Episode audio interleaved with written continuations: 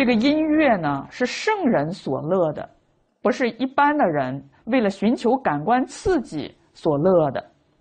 它可以呢使民心向善，感人至深，起到移风易俗的作用。所以古圣先王特别重视音乐的教化。那么这就是告诉我们呢，音乐教育啊，是培养和改变人的道德品质，维护社会和谐最有效的途径。那在我们传统文化的论坛上啊，有一位晋雅佳老师专门讲了一堂课，题目叫“移风易俗，莫善于乐”。相信听过这一堂音乐课的人呢，都能够确实感受到。音乐的教化力量。那有的企业呢，都把这些德音雅乐呢，哎，放在企业之中。像我们到青岛啊，参观一个企业，这个厂房里呀，工人在劳作的时候，都放着推动摇篮的手、贵阳图，那就使得这些员工在工作的时候呢，也知道啊，要感恩父母。自己的工作呢，是为了让父母放心。那么这样的话呢，一种平和的气氛呢就能够产生。但是现在社会普遍流行的呢，却是古人所谓的靡靡之音。所以我们为什么听了靳老师的课非常的受感动呢？因为这些音乐呢，在平时电视台很少听见。所以我们听了之后啊，感触特别的深。像我们现在流行的歌曲啊，都是对面的女孩看过来看过来看过来，上看下看左看右看。你看这个孩子把心思呢都放在异性有没有注意到自己，他的心思怎么可以放在学业上呢？完全被打扰了。而我们也看到一些小小年纪的孩子呢，哎，就唱那些啊，给我一杯忘情水。你看，还有一些孩子喜欢摇滚乐，这个骨骼啊，身体都没有发育完全，但是随着这个音乐啊，身体扭动，对身体健康啊，对于心性的培养都造成了严重的损害。但是做家长的呢？很多人就没有这种敏感度。那么，作为领导者，如果喜欢听这种靡靡之音，就会使人呢意志消沉、萎靡不振，沉溺于享乐而不务正业。自己的正业呢，是如何把人民教导好，如何把政事处理好，使社会安定和谐，不要有那么多上访的人。但是因为自己喜欢呢这些靡靡之音，经常去 KTV 啊等等去娱乐，最后怎么样呢？没有时间精力放在正事之上，最后导致的是怨声载道而自取灭亡。所以曾国藩家书啊写了几句话呢，教导子孙说：家败离不开一个奢字，人败。离不开一个义字，讨人厌离不开一个骄字。我们看有的领导者啊，以前都是在走上坡路的，突然开始走下坡路了。那么这一个转折点何在呢？转折点就是什么时候觉得自己的奋斗差不多了，可该享受一下人生了，过上了骄奢淫逸。不思进取的生活，什么时候他人生的转折点就出现了？所以人败离不开一个义字啊。对于这些靡靡之音呢，也要懂得要避免。下面一句讲俊宇雕墙，这个就是说这个房屋啊又高又大，很庄严，墙上还雕饰着各种各样的图案。说明什么呢？说明装饰的非常奢华。那我们看到现在的社会啊，政府的办公楼越盖越高，结果是怎么样呢？上访的百姓越来越多，政府大楼越来越气派，越来越奢华，请问钱从哪里来呢？那全都是盘剥百姓所来的收入，所以百姓的负担啊越来越重，贫富差距越来越大，引起了人民的不满。所以你看呢，上行而下效，在《后汉书》上还说呢，说上之化下有风之弥草，今上无去奢之俭，下有纵欲之弊。说在上者对在下边的影响，就像风能够把草吹倒一样，风向哪边吹，草就向哪边倒。现在在上位者不去奢从简，在下位者必然会有纵欲之弊。政府都忙着去盖政府办公大楼，越盖越庄严，越盖越奢华。那么老百姓呢？老百姓外出打工，回到家里呀，把自己家的房屋是越盖越高，而且还互相攀比。你们家盖了两层，我们家得盖三层，不能够比别人低。所以这种攀比之之风呢，也就兴起来了。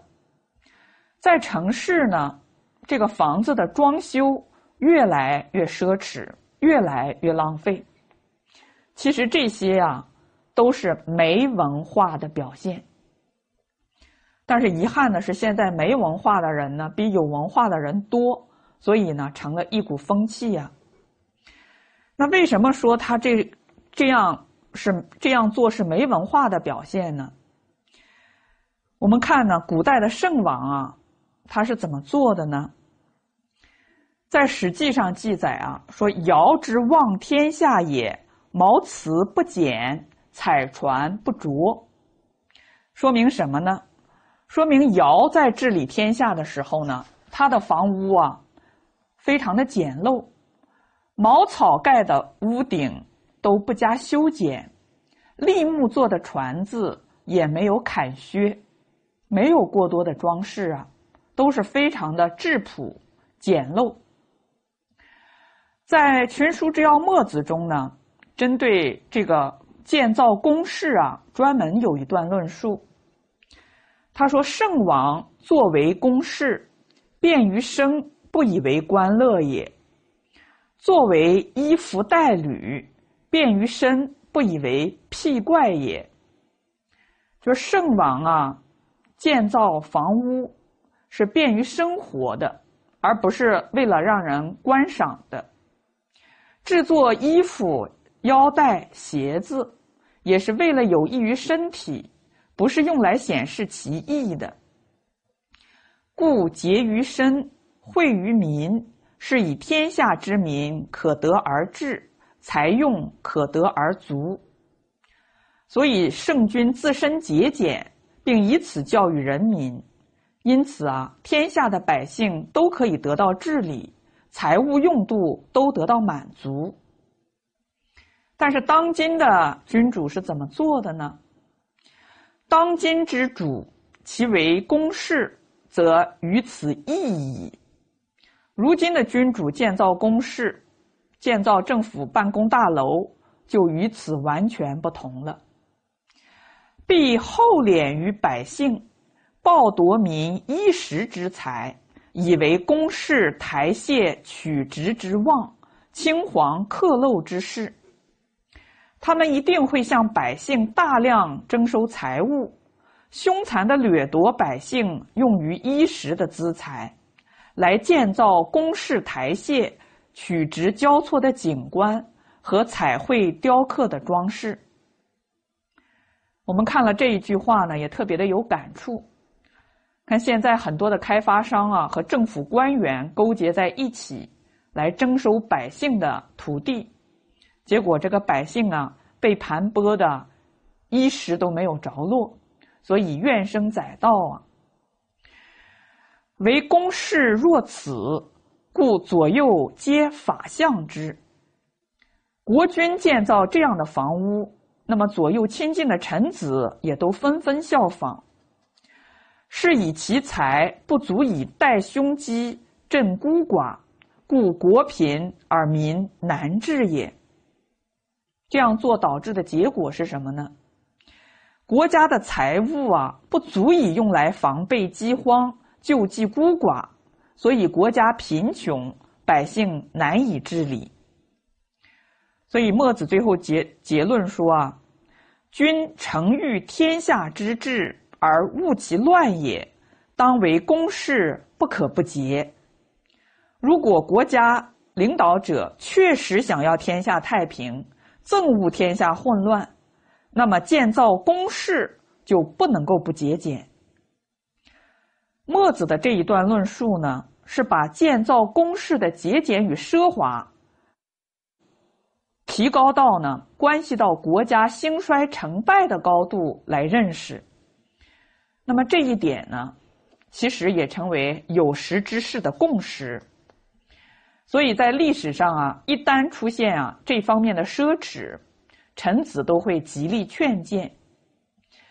比如说，在《周语》《楚语》上啊，记载这样一个故事：说楚灵王建造了章华台，建造的很奢侈，就和武举啊一起登上楼台，说：“这个楼台美吗？”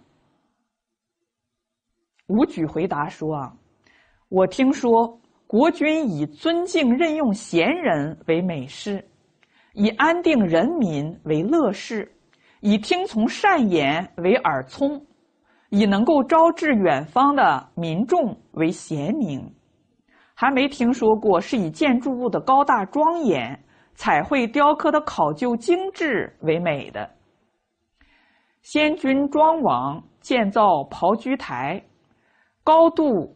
能观望遇事吉凶的天象就够了，大小仅够能容纳宴用的食器和餐具，所用的木材不妨碍成国守备之所需，所用的经费不由府库支出，百姓不会因此而耽误农时，官吏不必改变上朝的常规。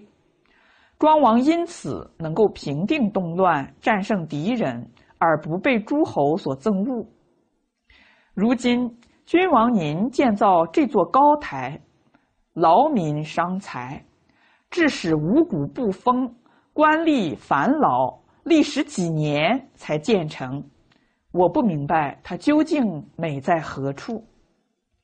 所谓美，应对上下内外、大小远近。都没有害处，这才称得上美。如果是看起来美观，但将财钱用尽，还要盘剥百姓应有的利益，使自己富有而使百姓贫穷，怎么能算得了美呢？作为一国之君，要领导人民，并且与人民啊共处，如果人民都瘦了，君主又怎么能独肥呢？所以，先王建造谢台，是用来做什么的呢？不过是用来讲习军事、观望、显示吉凶的天象而已。选址不占用耕地，建造不浪费钱财，施工不烦扰官吏的事务，时间上啊不耽误百姓的耕作之时。建造台榭选择的是贫贫瘠坚硬、不适合耕耕种的土地，用的是加固城防剩下的木料。官员属吏是在正事之余才到现场去参与，利用百姓四季的农闲时间来完成。建造台榭是为了利益人民，没有听说是用以穷尽百姓财用的。如果君王认为这楼台美观，把建造楼台视为正事，那么楚国就危险了。